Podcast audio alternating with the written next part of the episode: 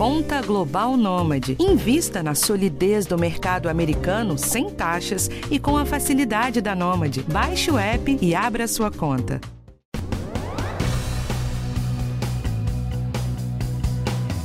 Quarta-feira de cinzas, carnaval chegando ao fim. Agora, ó, se você deu muito beijo na boca, compartilhou copos, latinhas, canudinhos e principalmente se fez sexo desprotegido, ouça o nosso podcast de hoje. A gente vai falar da doença do beijo, do herpes e das infecções sexualmente transmissíveis. É um assunto importante, especialmente nessa época em que a transmissão dessas doenças aumenta muito.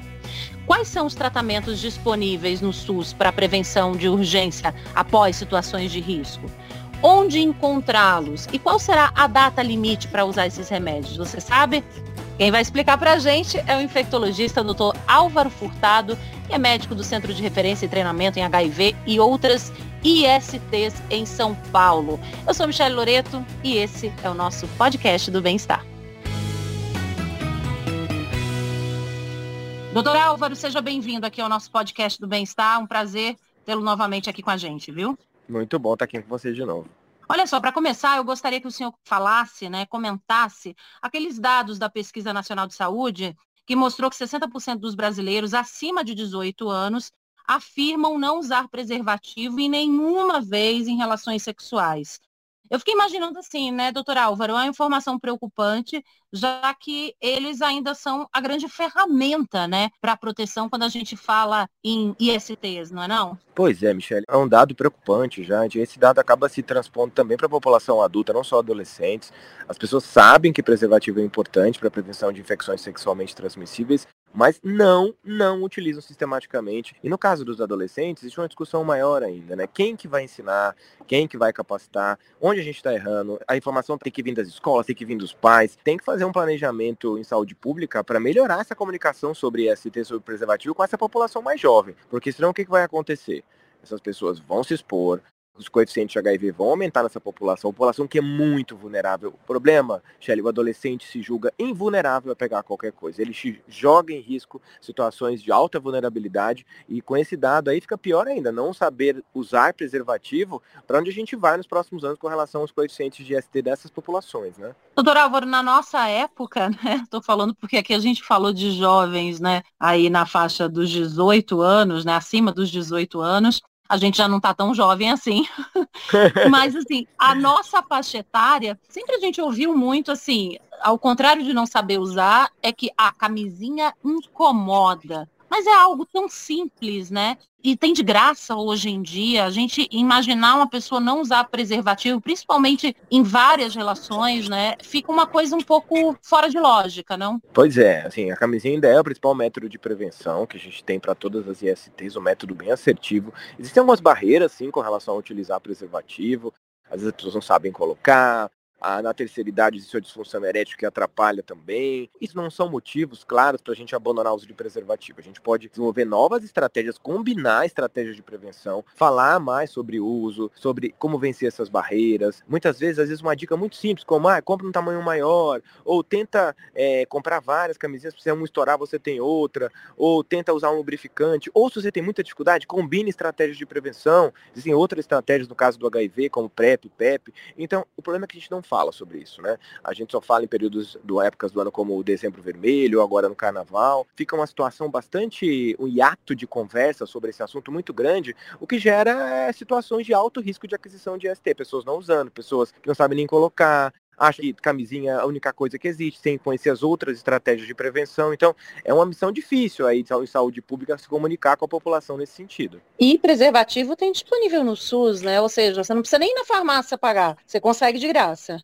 Perfeito, todo em vários postos parados pelo Brasil inteiro, também o serviço de programa de saúde de família onde tem preservativo disponível para ser tirado, ou se você tem dúvida, tem vários tutoriais de como colocar, como utilizar, tamanhos diferentes, uso de lubrificante associado. Então a gente precisa se familiarizar com o assunto. Eu acho que, principalmente os adolescentes e os jovens, eles pegam um preservativo não sabem nem por onde começar. E é um paradoxo, né? Porque a gente tem tanta informação em rede social e as pessoas conseguem canalizar para informações mais práticas, né? Como coloca, se tiver dificuldade, o que é que faz. Então, de novo, né? A gente precisa melhorar a nossa forma de comunicação social. Com certeza. E existe também a camisinha feminina, né? Sim, que é pouco falada, né? A gente sente no assunto, no fundo, na questão mulher cis, no, na questão das ISTs, é uma população totalmente negligenciada. Se fala de prevenção de homens heterossexuais, se fala de prevenção em homens gays, mas não se fala de prevenção em mulheres cis e também mulheres trans. Existe mesmo outras modalidades de preservativo que também estão disponíveis do SUS. É importante que a mulher se familiarize, que ela coloque para a parceria dela essa possibilidade também, para acrescentar em prevenção. Né? A grande questão é falar sobre o assunto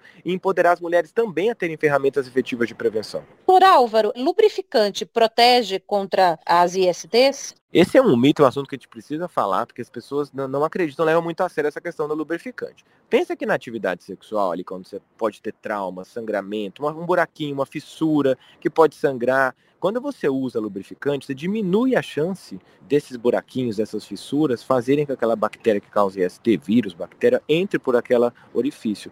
Então, a lubrificação durante a atividade sexual é algo que tem que ser estimulado, diminui a chance de um sangramentinho, de uma situação que pode fazer com que essa bactéria, o vírus, fique mais permeável à mucosa, ali o epitélio da vagina, do ânus, do pênis. Então, vale muito a pena, assim, no seu kit de prevenção, na sua pochete lá do carnaval, ou mesmo no seu dia a dia, você ter um lubrificante junto com o preservativo para potencializar essa performance do preservativo. Diminui o risco do, da camisinha estourar, porque às vezes tem muito trauma, às vezes acabou com a camisinha apertada, você lubrifica melhor. Então, olha só como ele pode ser uma ferramenta importante em prevenção. Para uma pessoa que não usou camisinha, está com medo de ter contraído alguma infecção, qual é a opção que tem disponível, né, que o SUS, por exemplo, oferece? Primeiro, não é para se desesperar, isso acontece nas melhores famílias, às vezes a pessoa não usa, estoura, mas lembrar que temos outras modalidades com relação ao HIV, para estourou, você está lá numa balada, numa festa, num, num baile lá que você encontrou alguém, na hora de usar a camisinha não usou, esqueceu, estourou. Até 72 horas você pode procurar no SUS uma medicação chamada de PEP, termo é profilaxia pós-exposição. Depois da exposição, a janelinha de tempo para você procurar o serviço são 72 horas. E se você tomar essa medicação preventiva durante um mês, 28 dias, ela diminui para quase zero a chance de aquisição do HIV. Então, se acontecer um acidente, e pode acontecer, não ache que é o fim do mundo, que você para ali a sua prevenção. Você pode procurar, existe uma lista de locais disponível no site do Ministério da Saúde, mas tem que ver o local mais próximo da sua casa. Você tem esse período aí de 72 horas para procurar e fazer uso dessa medicação vai a quase zero risco de aquisição do HIV. Então, profilaxia pós-exposição, ela é só para o vírus HIV. Precisa de pedido médico? Precisa fazer alguma consulta para ter acesso à PEP? Precisa, Michelle. Não é que chega lá um usuário para fazer uso da PEP, se tira uma história, se conversa, se pede exame de todas as ISTs, se faz um teste HIV no momento inicial para saber se a pessoa já tem ou não HIV, e lá um médico, uma enfermeira vai aconselhar, vai conversar, vai discutir sobre prevenção, oferecer vacinas. É um belo momento para você fazer um, um check-up de todos os exames e se colocar numa situação de preocupação com a sua saúde sexual, porque hoje a pessoa que tem atividade sexual tem que ter essa preocupação. Assim como a mulher faz a panicolau, o homem faz check-up da próstata depois de uma certa idade, quem tem vida sexual ativa tem que interpretar isso como um cuidado da saúde e fazer exame, fazer tem vacina de HPV no SUS, tem vacina de hepatite B, tem preservativo, tem lubrificante, tem essa PEP. Olha só quantas oportunidades que a gente perde se a gente não, se fa não faz uma autoanálise de como a gente está gerenciando nossa vida sexual. E não tem que ter vergonha, né, doutor Álvaro? Não, não tem que ter vergonha, gente. Todo mundo que tem vida sexual pode ter um acidente, pode, às vezes, não usar, estourar preservativo. Sexo tem que ser uma coisa naturalizada. Nós estamos em 2023. Temos que falar disso de uma forma suave, tranquila, tirar as pessoas de uma zona de culpa. As pessoas acontecem ocupadas, isso é um castigo. Não, gente, acontece. Existem ferramentas, vamos utilizar todas essas ferramentas e ter uma vida sexual saudável, com prevenção, onde a gente consegue fazer as coisas que a gente gosta, tem vontade de fazer do ponto de vista sexual, mas sem trauma, sem culpa depois, né? Porque é uma situação muito ruim você ter um momento de estar tá ali com alguém feliz, ter uma atividade sexual, e depois sentir a pior pessoa do mundo porque não usou, porque estourou, porque não fez nada. Então, façam uma revisão do que você está fazendo aí da sua vida sexual, como você gerencia esses riscos. E lembrar que os medicamentos estão disponíveis né, gratuitamente em diversos serviços do SUS. São centros de referência, UPAs, hospitais, e muitos são 24 horas, né? Então tem que procurar na lista do Ministério da Saúde o serviço mais próximo. Doutor Álvaro, a pessoa que recebe a PEP, ela também, né? O senhor falou, precisa fazer o teste HIV antes. Precisa, porque o que acontece, Michele? Às vezes a pessoa lembrar que a infecção pela HIV é uma doença que pode ter nenhum sintoma. E às vezes a pessoa que está tá lá querendo fazer a PEP, às vezes ela até infelizmente pode estar infectada com HIV, não por causa daquela exposição que ela teve naquele momento lá que motivou ela a procurar, mas por uma exposição anterior. Então é importante fazer o teste antes de começar para saber se está tudo certo. Tendo o teste negativo, começa-se a profilaxia pós-exposição. Então é um dos principais exames para serem feitos antes do início da PEP. Testagem de HIV deve ser rotineira, tipo fazer todo ano, tipo um check-up? Olha, Michele, cada um tem que fazer uma análise do comportamento sexual. Se, se você está vendo que nos últimos seis meses, um ano, você teve alguma atividade sexual de risco, você transou com alguém sem preservativo, ou estourou, ou você está pisando na bola, não está usando todas as ferramentas de prevenção, aí é importante você fazer de cada seis meses, um ano. Agora, a depender da sua forma de lidar com essa questão da prevenção, você pode passar, sim, sua testagem, mas é o ideal que pessoas com vida sexual ativa se testem pelo menos uma vez a cada um, dois anos, o que não acontece na prática. As pessoas se testam uma vez para HIV, Michelle fala, ufa, veio negativo. Esquece e não avaliam que depois de um certo tempo pode acontecer uma outra situação de risco de não ter usado, e aí de novo é importante que a pessoa vá lá e se teste. Não tenham medo de fazer teste, é importante se testar, é uma forma de autocuidado fizer o diagnóstico de HIV, HIV é uma doença crônica tratável, com um tratamento hoje disponível no SUS moderno, com poucos efeitos. O pior é você não saber. O pior é você claro. esperar você ter uma doença grave, né, Michel? Tem paciente que tem doença grave, oportunista lá de HIV, e pode até morrer porque não fez um diagnóstico precoce. E lembrar, né, que não é só da pessoa mesmo que está se falando. Muitas vezes você tem um parceiro, Sou. não se conversa sobre isso, o parceiro teve uma outra relação e pode transmitir alguma coisa para você. Então, mesmo com um parceiro fixo, é bom de vez em quando, doutor, fazer um teste de HIV? Perfeito. É muito importante. As pessoas têm parcerias sexuais, é importante avisar quando você tem um teste positivo para suas parcerias, para que a pessoa seja testada também. Então é fundamental, é uma cascata toda, né? Porque as pessoas têm sexo com outras pessoas, ou com um parceiro fixo, ou com uma parceira fixa,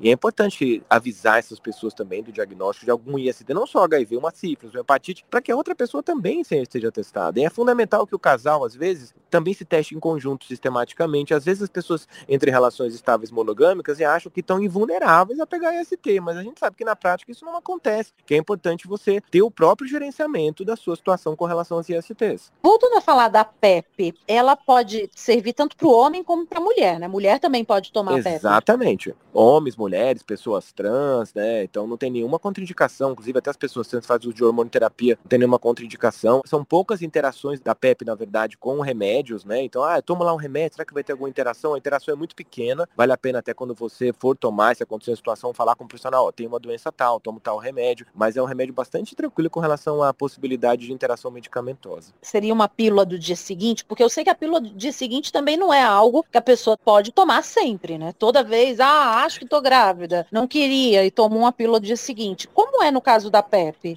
Ó, quando você começa a ver a pessoa procurar várias vezes PEP, ah, usei um mês, depois outro mês de novo, existe uma outra modalidade chamada PrEP, que é a profilaxia pré-exposição, que é exatamente para evitar que a pessoa vai ficar fazendo PEP o tempo inteiro. Então, se ela se julga vulnerável, é uma também disponível pelo SUS essa medicação, é diferente. Aí você toma antes da exposição, de uma forma mais ou menos contínua, se você se julga muito vulnerável, está acontecendo com muita frequência, porque aí não há aquela necessidade de ficar tomando uma combinação de remédios, é um, um comprimido só, aí você toma antes da atividade sexual. É a segunda modalidade que também tem importância na prevenção, na chamada prevenção combinada. Depois é a PEP, antes é a PrEP, pré-profilaxia pré-exposição. Então existe essa modalidade também. Então, se você se julga vulnerável, fez mais de duas PEPs em seis meses, é uma indicação de você procurar PrEP também disponível no SUS. No mesmo local onde você vai buscar a PEP, você pode discutir o uso da profilaxia pré-exposição. Doutor Álvaro, vamos falar agora da doença dos macacos, né? Monkeypox, não sei se mudou o nome. Queria saber se a gente ainda deve se preocupar com essa doença. Recentemente teve uma mudança no nome para Mpox, para tirar o estigma, o preconceito, mas é uma doença que teve uma queda importante nos últimos meses no Brasil. Setembro foi o pico do ano passado. Agora a gente tem casos acontecendo assim de forma bem esparsa, mas depois de uma atividade sexual, festa, carnaval, apareceu com alguma lesão no genital, procure o serviço de saúde para ser avaliado. É uma doença usualmente branda, com exceção de pessoas com algum problema na imunidade, que pode ser uma doença mais grave, mas febre, íngua na virilha, ou mesmo dor do corpo, aparecimento de bolinhas, lesão no genital, deve motivar a busca de serviço de saúde para ser avaliado. Apesar dessa queda, o vírus ainda circula de forma pequena, mas circula ainda no Brasil e no mundo. Já que a gente está falando de carnaval, tem uma doença bem comum que aparece muito logo depois do carnaval, que é Opa. é conhecida como a doença do beijo, né? A mononucleose. Explica pra gente o que, que é essa doença do beijo, sintomas, como é que a pessoa também pode evitar? É só deixar de beijar? O que, que faz? Pois é, carnaval as pessoas beijam beijam muito, né? E o que acontece é alguns, alguns vírus, no caso do vírus EBV Epstein-Barr, ele pode ser transmitido pelo contato troca de saliva de secreções, porque a porta de entrada, por onde o vírus entra, é pela célula da cavidade oral, então pela boca. Então, quando você tem essa atividade de beijo, você pode ter a transmissão desse vírus. Usualmente, quem adquire esse vírus é pessoas entre 15 e 25 anos, realmente população mais jovem, pelo primeiro contato, às vezes até tipo brinca, é doença do primeiro beijo, né? A gente fala. E pode dar um febrão, dor de garganta, dor pelo corpo, os carocinhos também, as ínguas, a região do pescoço. E isso é uma doença meio chata, mas ela é benigna, ela não vai causar nenhuma complicação muito grave a curto prazo. Então, se você tiver aí, depois de alguma atividade, contato com muitas pessoas, esses sintomas, obviamente, pode ter outras doenças que dão os mesmos sintomas, mas é importante também procurar um profissional. Você sabe que está com essa doença colhendo exame de sorologia, que dá para ver se você está com ela positiva ou não, mas é uma doença relacionada realmente à atividade de troca de secreções de saliva ali beijando. E isso, claro, que acontece muito nessas épocas do ano que as pessoas se beijam, se encontram mais. Depois de três anos de pandemia, as pessoas estão se beijando mais agora. agora, é só pelo beijo mesmo? Por exemplo, o senhor falou de saliva, né? É, beber no mesmo copo pode pegar a doença do beijo? Isso com uhum. mas também pode acontecer. E tem diferença da doença do beijo e do herpes? O herpes também é transmitido por contato próximo com mucosa, né, beijando. O herpes é uma lesão, parece uma bolinha mesmo de água, dolorosa, que pode dar no genital, na boca, no ânus, na vagina, ela também é transmitida por contato próximo e também através do beijo que você encosta ali próximo de lesão. Mas usualmente o herpes só é transmitido quando você beija alguém com herpes também, né? Então, se a pessoa tá ali com bolinha de herpes na boca, Exatamente. Fala, amigo, é depois é melhor a gente evitar. se beija. Exatamente. Depois que a bolinha cicatrizar, aí a gente conversa. Por enquanto, não. Agora, o beijo pode transmitir outras doenças também, né? Tipo sapinho. Gonorreia também? Sim, gonorreia também. Mas se a pessoa tiver uma faringite, né, na faringe inflamada por gonorreia, é mais raro acontecer, isso é. Mas é descrito na literatura a transmissão de outros patógenos pelo beijo, né? Então você que está escutando, a gente não fica assustado, não. Porque é tanta coisa, mas assim, você tem que prestar atenção, obviamente, com relação aos sintomas que você tem depois de algum contato com alguém, de beijar, e obviamente todas essas doenças têm tratamento. Quando a gente fala sobre isso, não é para assustar vocês, não, é para a gente em saúde pública orientar a população, orientar a população empoderada para procurar serviço de saúde e fazer diagnóstico rápido. Essa é a grande, grande função que a gente tem quando a gente começa a falar sobre esses assuntos, não é assustar vocês, não. Antes da gente ir para o fim aqui do podcast, eu quero falar sobre sífilis, porque sífilis é uma doença que tem tratamento, tem prevenção, mas a gente tem visto casos de sífilis aí explodirem pelo país, né? E é um tratamento relativamente fácil, né? Com penicilina, no posto de saúde pois você trata. É, pois é, é uma epidemia silenciosa. A sífilis no mundo, o Brasil está explodindo de casos, não só o Brasil, mas vários países do mundo. O grande problema é que a sífilis é realmente uma doença que pode não dar muitos sintomas na fase inicial. As pessoas não se testam para sífilis. A gente tem sífilis neonatal, né? Vê casos horríveis de neonato, de crianças e UTIs, às vezes com sífilis, má formação congênita. As mães, às vezes, não fazem pré-natal, não se testam. Então, quem tem vida sexual ativa precisa ser testado para sífilis sistematicamente. E o grande problema é a sífilis não tem vacina disponível, é uma doença, além dessa questão de ser silenciosa, só faz o diagnóstico colhendo o exame mesmo, e é transmitida pelo sexo oral. Esse é o grande problema da sífilis, né? Então, atividade sexual, muitas pessoas têm muita dificuldade a preservativo até para penetração, quanto mais para sexo oral. Então, é importante essa discussão de testagem, realmente o tratamento, como você bem colocou, é uma dosezinha de bezetacil, uma ou duas doses de bezetacil, resolve. Então, que você, que está escutando a gente, que de vez em quando tem uma atividade atividade sexual desprotegida acontece, não é só HIV que tem que se preocupar, não. Tem sífilis, tem hepatite. E aí vale a pena fazer exame e fazer diagnóstico precoce disso, porque fazendo o diagnóstico, uma dosezinha de bezetacil ou duas resolve o problema. E às vezes, né, doutor, a sífilis não dá problema, não dá nenhum sinal ali no começo, vai dar décadas depois, né? Exatamente, Michel. Às vezes até perda de visão, comprometimento neurológico grave. Então, vale a pena sim, no seu autocuidado, incluir sorologia de sífilis, se você tem uma vida sexual ativa. Então, tem que se tratar. E vamos lembrar, doutor Álvaro, tem tratamento, e tem prevenção também, né? Quando a gente fala de camisinha, disponíveis no SUS, né? Pois é, gente, não vamos bobear, vamos testar. Se tiver alguma coisa positiva, vamos tratar, tratar as parcerias e vida que segue, porque a gente tem que lamentar muitas vezes pelas oportunidades perdidas que a gente tem de se autotestar. Precisamos desenvolver essa cultura de não ter medo de ST. A gente não pode olhar ST com aquela carga de medo, de preconceito, como se fosse uma coisa horrível. É muitas vezes muito simples fazer o diagnóstico e mais simples ainda se tratar. HPV, por exemplo, tem vacina para criança, né? Pois é, tem vacina, Michelle. Imagina uma vacina que previne câncer de colo de útero e que é previne câncer de pênis canal anal no homem. Então é fantástico, disponível no SUS. Então a gente precisa realmente falar com as mães, que têm filhas, adolescentes ou filhos, levar essas crianças para serem imunizadas. Antes do início das relações sexuais, para quem é adulto, pode é. até tomar, mas só disponível e no particular, né, doutor? Certamente é importante a gente estimular para que as pessoas tomem essa vacina, tanto no SUS quanto na rede privada. E lembra, a vacina que previne câncer, gente. Isso é fantástico. A gente precisa aumentar a cobertura vacinal para HPV, que é baixa no Brasil. Doutor Álvaro, muito obrigada pela sua participação. O senhor está num congresso aí sobre HIV. Te desejo boa sorte. Exatamente. Vai fazer uma palestra agora. Muito obrigada Opa, pela participação, por informações tão importantes, viu? Eu agradeço estar aqui com vocês falando de um assunto tão relevante, um assunto de saúde pública. É muito bom que todo mundo que está escutando a gente aí crie uma reflexão da nossa discussão. Você que escutou a gente, pensa, vai se testar, toma as vacinas, se empodere dessas informações e repasse isso para outras pessoas. Esse podcast é de utilidade pública, tanto individual quanto em saúde pública. É isso aí, gente. Você que está ouvindo, por favor, faça o que o doutor Álvaro falou. Compartilhe esse podcast. É só compartilhar com quem você quiser, porque é informação útil de saúde você sempre tem aqui no nosso podcast do Bem-Estar. Toda quarta-feira tem assunto novo. Esse podcast tem direção de Karina Dorigo, gravação e produção Adriana Soderi e edição do Guilherme Matucci. Eu sou Michelle Loreto. Eu vejo você na próxima. Tchau, tchau.